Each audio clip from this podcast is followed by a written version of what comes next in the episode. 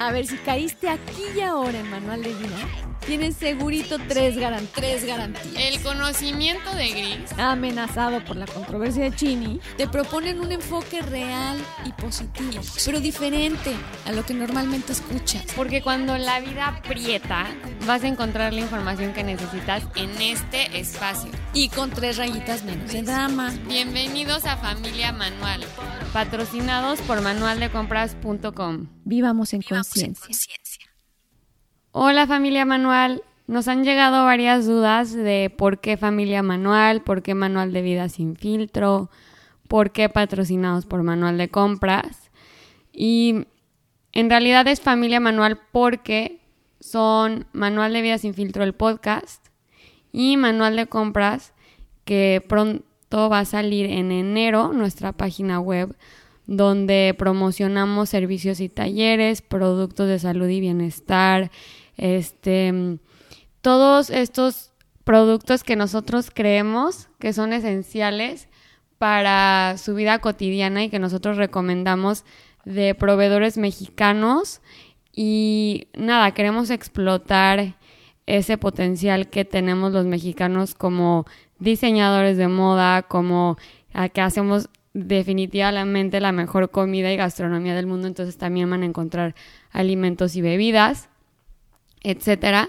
Y Pero en de conciencia, ¿no, Chini? En conciencia, que es precisamente este, este El lema, detalle, ¿no? exacto, vivir en conciencia. y vivir en entonces- conciencia. Y todo esto es como una familia porque en realidad estamos todos unidos de la mano, tanto el podcast, tanto las redes, tanto el canal de YouTube que próximamente viene y el marketplace donde van a poder encontrar todos estos productos. Y lo quisimos hacer como todo eh, que esté unido y a la vez cada uno que tenga su propia identidad. Y nada Pues ya que... nos irán conociendo. ya Exacto, irán poco a poco en enero eh, del 2021 van a poder este como que interactuar con esta plataforma y más redes sociales. Entonces, emocionadas de lo que viene y si tienen dudas, igual este síganos contactando a través de las redes y saben que estamos al pendiente. Bueno, pues ya estamos, Chinita, para empezar hoy.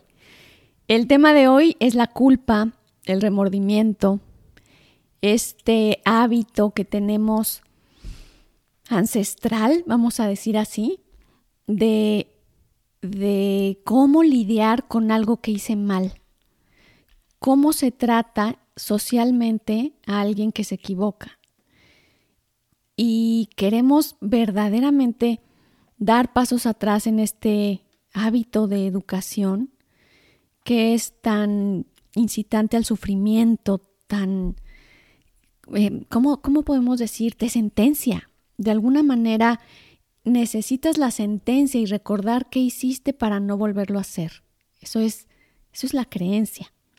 Por eso es que las guerras no se olvidan, por eso es que eh, los hechos catastróficos que han habido, los genocidios, tantas personas insisten en no olvidar ante esta creencia de que para que no se vuelva a repetir.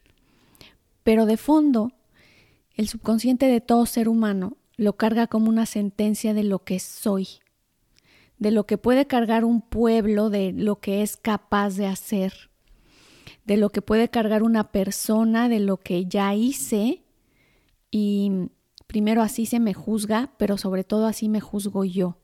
Y hasta que yo no me sienta en paz conmigo mismo por lo mal que hice, ya podemos llamarle pecado, ya podemos llamarle eh, como, como sea que se le llame, por este hecho o por eh, esta forma de pensar o por esto que me equivoqué, tiene un precio, le ponemos un precio y un precio emocional, que es el sufrimiento, evidentemente. Sí, y la verdad es que yo creo que tiene un peso, o sea, agigantado.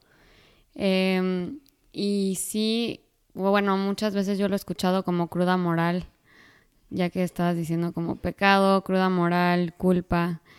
Y sí hay días que te levantas, ¿no? Y dices, ¿qué hice? ¿Por qué lo hice? ¿Estuvo mal?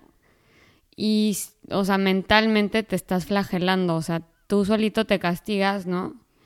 Y muchas veces me ha pasado como, o sea, y esto es más ejemplo de, de jóvenes, que pues sales, este, toman un buen y al día siguiente pues sí, metieron la pata, dijeron a lo que se arrepienten, lo que quieras, y te da esta cruda moral, ¿no? De, de decir, pues me arrepiento porque lo dije, porque no estaba en control de mí. Y, o sea, muchas veces yo digo como, pues sí, pero como tú hay otros 20 que hicieron lo mismo, entonces nadie se acuerda de lo que tú hiciste, ¿no? Pero entonces ni siquiera la sociedad te está castigando porque cada quien está en su propio rollo, en su propia cruda moral, pensando que ellos son el centro del universo. No, y otra cosa, Chinita, y que cargando muchas veces... con esa culpa. Exactamente. Y muchas veces nosotros consideramos que esto es malísimo y esto otro que hice, no, esto no es tan grave. Y es peor, por fuera, ¿no? Y por fuera se, Se puede percibe ver. peor. Exactamente, se puede percibir de otra manera. Entonces es tan relativo esto que llamamos culpa, es esto que llamamos pecado niveles de pecado. ¿Quién puede medir qué tan malo? Si hay cosas graves, evidentemente hay cosas graves, pero precisamente lo que queremos es ver cómo acercarse a esos hechos. Fíjate que a mí me impresionó mucho que leí hace poco un reportaje sobre esta costumbre que tienen varias tribus africanas, eh, no en un país específico, pero sí es una costumbre de diferentes tribus más al sur. El caso es que de lo que trata es que cuando un miembro del, del clan o de la tribu se equivoca o hace algo muy malo o hace muy grave algo, lo que sucede es que van por él, ¿no? La mayor parte de la tribu, lo ponen al centro de X lugar y durante dos días están pasando uno por uno de las personas de la tribu, incluso lo conozcan o no, fíjate curioso, lo conozcan o no, a decirle las cosas buenas que saben que ha hecho o que les consta que ha hecho o que por segunda mano o por acción de que tú tenías estos amigos, pasó esto y esto fue bueno para mí. En fin, no importa cómo, pero tú vas y aportas a decirle lo bueno que han hecho. Y, y mm, es para reforzar este, este autorretrato de, De lo que Soy- sí soy, o sea, de soy una... como lo- leí un libro de que no me acuerdo bien, pero se llamaba, creo que se llama Scarlet A, no me acuerdo, pero el punto es que era por en o sea, hace mucho tiempo una mujer cometió adulterio, se embarazó y le pusieron una A gigante para que supieran y viviera siempre con la humillación, ¿no? Entonces es padre porque este sentido de tribu y todo esto, eh, siento que te quita esa A que tienes en el pecho, ¿no? Sabes que ellos creen en, en la esencia bondadosa del ser humano. Y, y finalmente esto es, un ser humano es en amor. Y cuando no es en amor, no encuentra la paz. Por más que pareciera, muchas veces existimos en el error de que estoy yendo tras mi éxito y estoy yendo tras, pero cuando no es genuino, cuando no está en amor, no se genera ese paz, se genera un vacío existencial. Cuando sí estoy eh, desde el amor accionando, trabajando, viviendo, se genera la paz, se genera la bondad, se genera esta alegría, esta plenitud.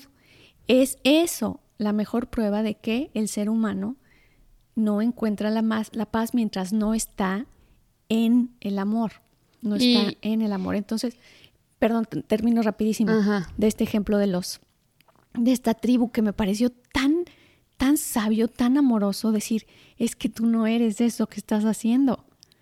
Sí. Eh, por ahí no sigas. Y lo que sucede con la culpa y con lo, lo que sucede con el castigo que estamos acostumbrados a, es, es nuestra única forma de sanar un ser humano es a través del castigo, es la que conocemos hoy por hoy.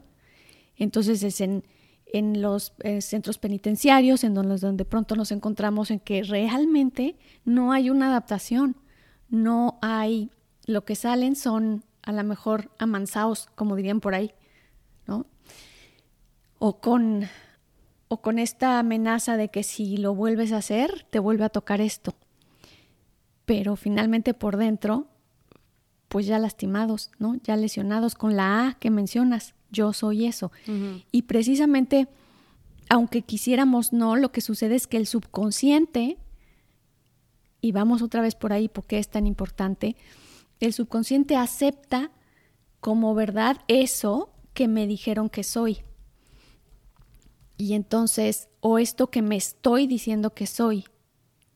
Qué terrible esa película de la misión.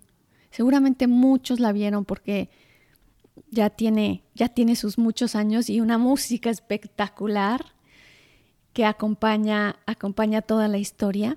Y ese es de este hombre que mata a su hermano en un crimen pasional y decide castigarse, pero de una manera nada le era suficiente entre el dolor de la pérdida y sobre todo que él había matado a su hermano por una mujer.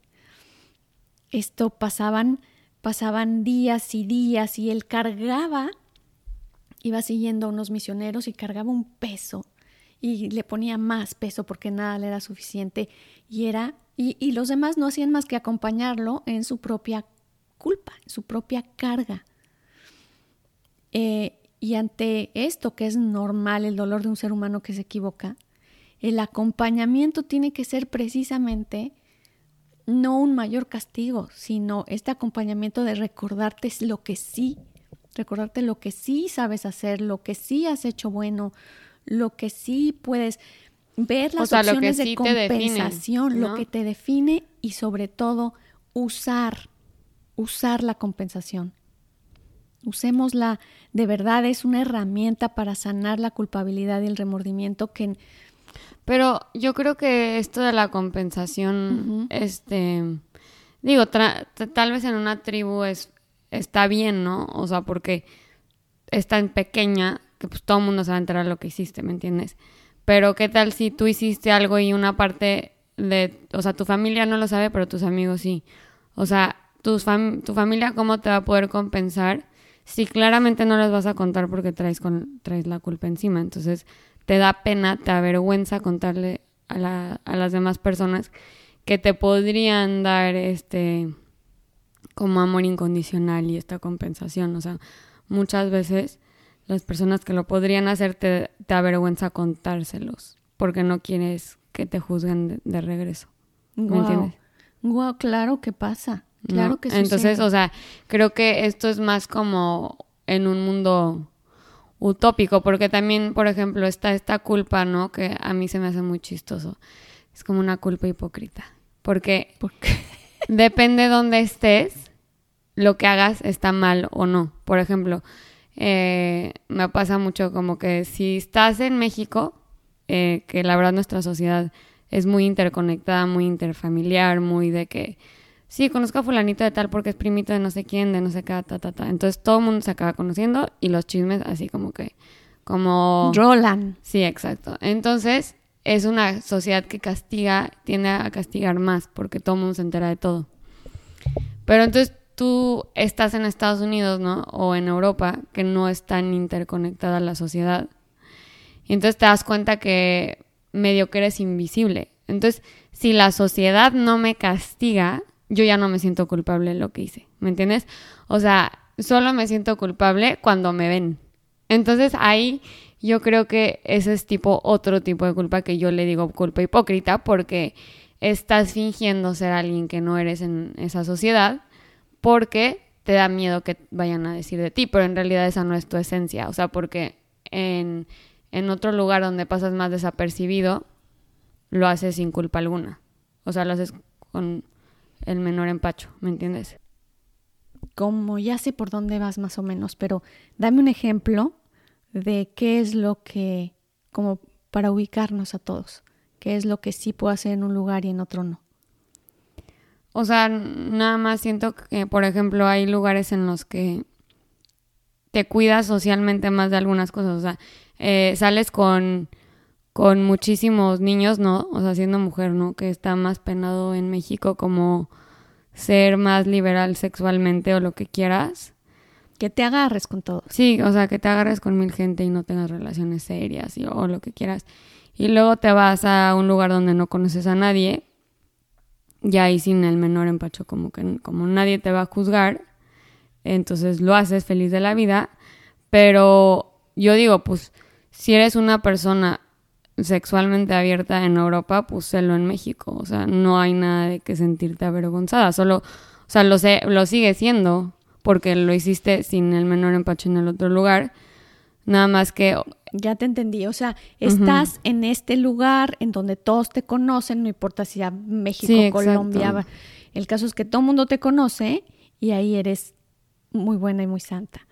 Pero en otro lugar, pues a vivir la vida. Y en ese, y si lo haces en, en, en, tu sociedad donde todo el mundo te conoce, pues, o sea, ahí sí te vas a sentir mal porque va a llegar tu mejor amiga y, te va a decir eres una zorra, o sea, porque hiciste eso, ¿no? Claro.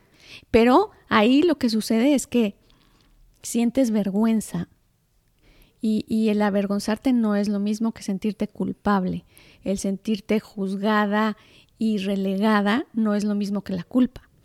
Y entonces detrás tu línea de valores, pues es una, es esa la que vas, a la que estás en, en donde te vas a otro país o te vas a Europa o a donde quiera que vayas y ahí sí a vivir la vida. Entonces, esa es la línea de valores interna. Pero bueno, si no eres congruente para actuar, ¿no? Piensas una cosa y te adaptas según, según la sociedad y el juicio, pero no es precisamente un caso de culpa, no, sino de pues incongruencia, tal cual, y sí del avergonzarte del juicio tan fuerte de la sociedad que dices, bueno, pues me tengo que cuidar porque aquí resulta que si le doy la mano a uno y le doy la mano al otro, resulta que también ya me dijeron que soy. Entonces, e, es más por ahí, ¿no?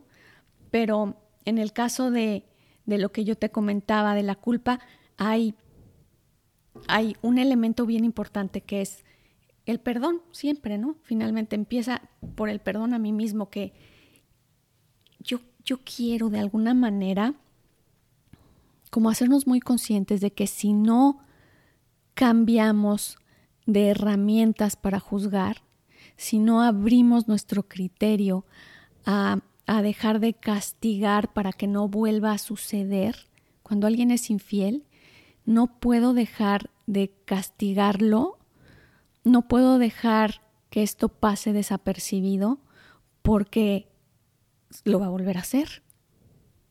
¿No? E, es, es, precisamente esto de o lo castigo bien fuertísimo, si este niño hizo esto, se está saliendo la noche y se está escapando mi hijo, tengo que, a más fuerte el castigo, más me aseguro de que no va a suceder. En los genocidios, ¿no? Resulta que en Camboya con Pol Pot y estos genocidios tan terribles que las personas dicen que no se olvide, que no se olvide porque si esto se olvida va a volver a pasar. Esto es lo que creo que es muy importante que entendamos que psicológicamente, emocionalmente no funciona. No funciona. O sea, sí puede un niño em, que lo castigas mucho, lo puedes domar, lo puedes hacer pequeñito, Perdón, pero, pero de eso, asegurarte que no va a volver a pasar cuando no estés. De eso a que él se revalore y, salga de la culpa con saber que yo no hago eso, que se, que se plantee el cambiar el patrón de lo que dijeron que era.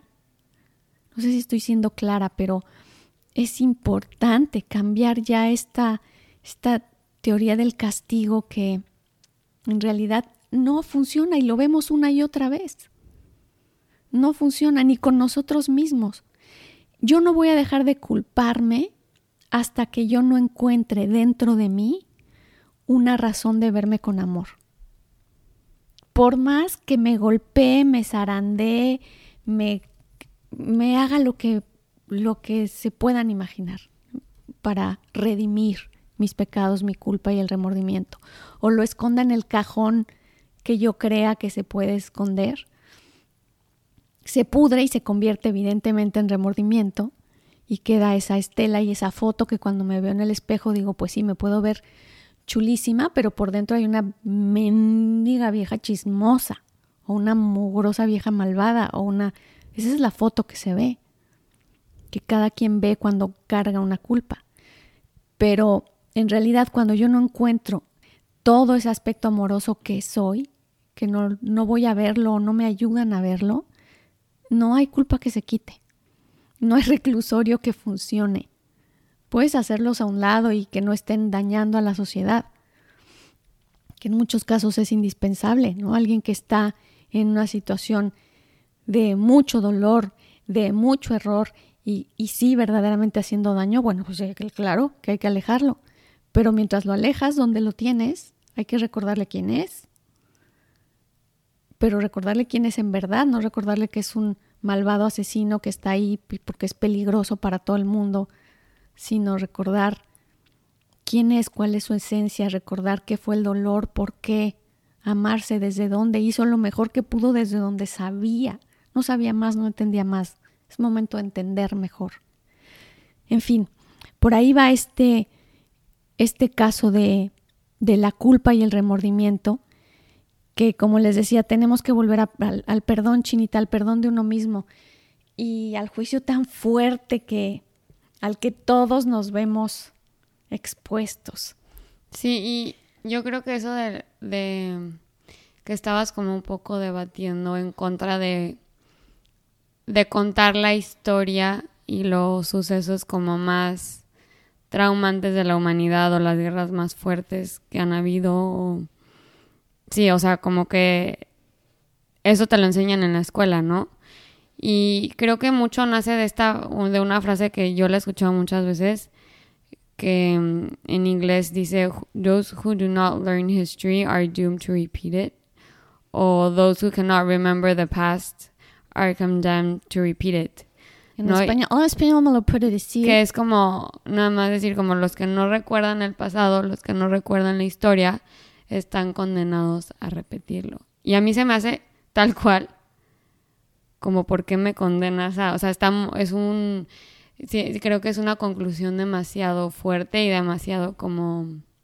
es la misma herramienta de... O sea, como de manipulación un poco, o sea, diciéndote como, o aprendes de tus ancestros, o ahí vas a ir a darte los mismos fregadazos, ¿no? Y además, mira qué clase de animales y de qué clase de animales desciendes y cuídate mucho porque si te descuidas, ahí vas a acabar. Eso es lo que eres. Ah, como si no, como si no hubiera un crecimiento de emocional, espiritual, de conciencia en general. ¿no? Claro, y no estamos, quiero, quiero que quede claro que esto puede sonar como ingenuo y es que Grisela, sí, todo es la, la, la. No, no, no, no. No, yo creo que en realidad sí, hay dictadores terribles, hay genocidas terribles. Hay sistemas de gobierno. Que están, tienen, hay sistemas de gobiernos terrible. Y que, pero no, a, lo que, a lo que yo voy es que no es precisamente recordando el mal cómo se encamina al bien, cómo se corrige. Porque cada sistema trágico tiene su propia historia y su propia razón de ser.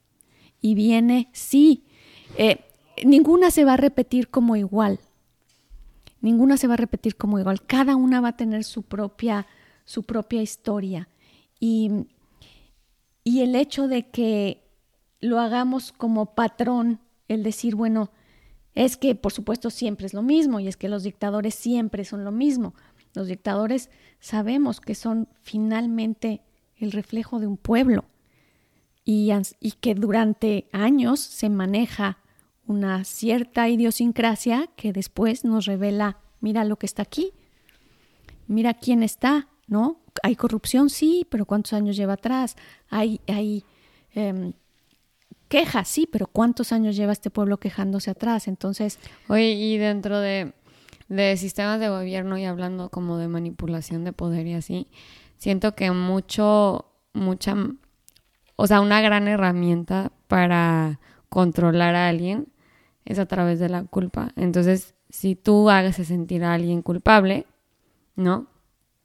Tienes una, tienes literal a alguien como que de esclavo en tu poder porque así mm, hay muchos sistemas o gente que se aprovecha y lo ve como una herramienta para tener control sobre alguien o sobre un pueblo o sobre una... O sobre un niño. Ajá, exacto.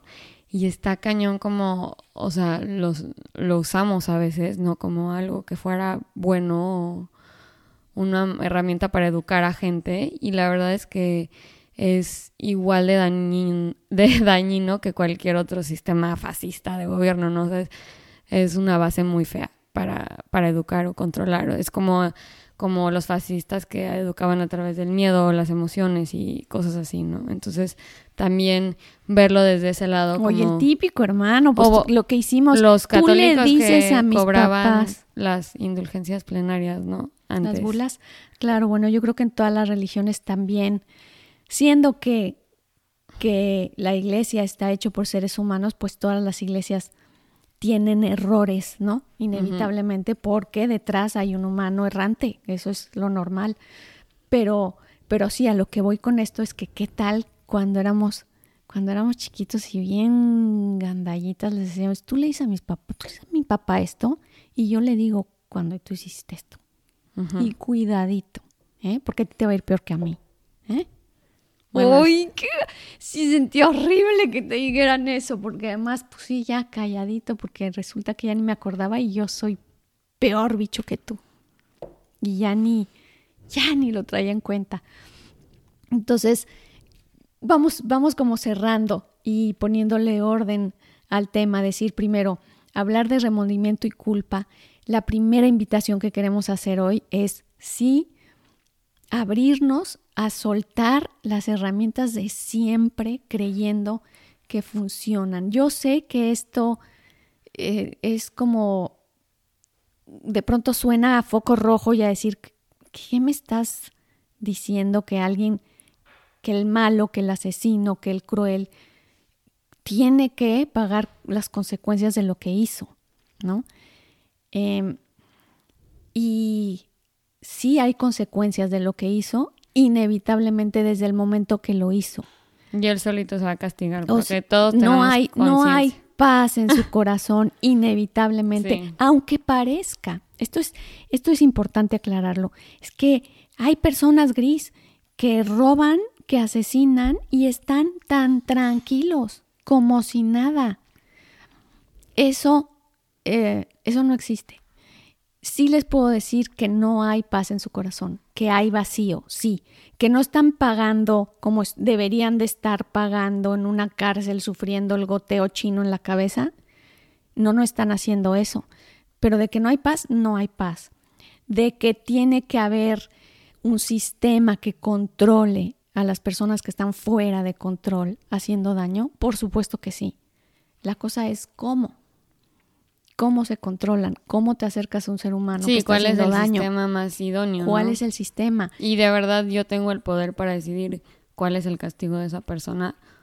Porque yo la verdad yo creo que nadie tenemos el criterio para decir qué le debe de pasar a esa persona que se equivocó o no. Y no es cuestión de criterio, es cuestión de, valores, cuál es la justicia universal. A lo que voy es, eh, por ejemplo, con los hijos, ¿no? ¿Qué tanto lo tengo que castigar? La verdad es que me llega cada rato el caso de Gris, o sea, ya no sé qué más castigarle. Ya, ya no le puedo, ya, o sea, castigarle los zapatos, la comida, ya, o sea, ya que le castigo. Ya del teléfono ya ni hablamos porque ya, ya de, ya las salidas, bueno, esta criatura ya lleva tres años, ya está sentenciada a tres años en su cuarto. Y, y claro que depende mucho del temperamento de alguien, y a veces las, estos temperamentos rebeldes son una joya que simplemente no sabemos pulir ni apreciar porque seguimos con estas ideas arcaicas de que es a través del juicio y de que sepan qué tan malo estuvo lo que hizo y que el subconsciente sepa que yo soy capaz de hacer cosas tan malas, es lo que el hijo se dice. Si yo mm. soy eso, pues espera eso, porque eso me dijiste que soy mientras que el peso de la confianza es algo mucho más sanador.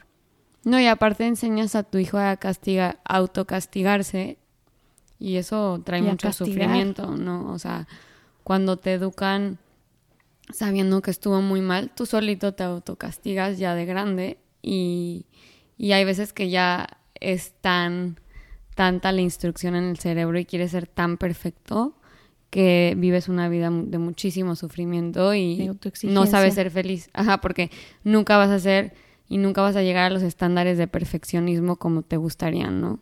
Oye, Chinillo, una vez llegó una chiquita y la mamá decía, es que por favor necesito que hables con esta niña gris, te lo ruego porque de verdad yo ya no sé ni por dónde. Y yo la recuerdo como, de verdad, la consulta más divertida que he tenido todo un personaje esa criatura y siempre la voy a llevar conmigo porque cada pregunta que yo le hacía, yo ya al principio pues le preguntaba como yo muy en el camino para llevarla por el camino del bien, para encaminar esta pobre alma perdida. Y cada que, respuesta que me daba yo de verdad me hacía toing, como un cachetadón de ándele gris, ándele, y ándele gris. Y entonces yo ya le, ya le preguntaba como pues, ¿y, y, en esto qué se contesta, no? ¿Cuál es la, contesta, la contestación buena para esto? Y en una le dije, bueno, a ver, ¿qué es lo que, si su nombre fuera Raquelita, este, no sé, Anita, lo que sea, ¿qué es lo que Anita tendría que mejorar para, pues, para ser linda, para que todos, para, para que ella esté contenta con ella? Nada. Raquelita está feliz. Se llamaba Anita, ya te Ah, perdón, Anita, Anita. Anita está feliz con la que hay que hablar es con la mamá de Anita, que no está muy feliz. Yo creo que está enojada por algo. Pero Raquelita no tiene nada que le cambien. Está bien. Pero hombre, que Anita, chinita, Anita, pues. El caso es que ella se, se sabía bien. O sea, se sabía que no había nada que cambiarle. Estaba bien. Está bien, no hay nada que arreglarme.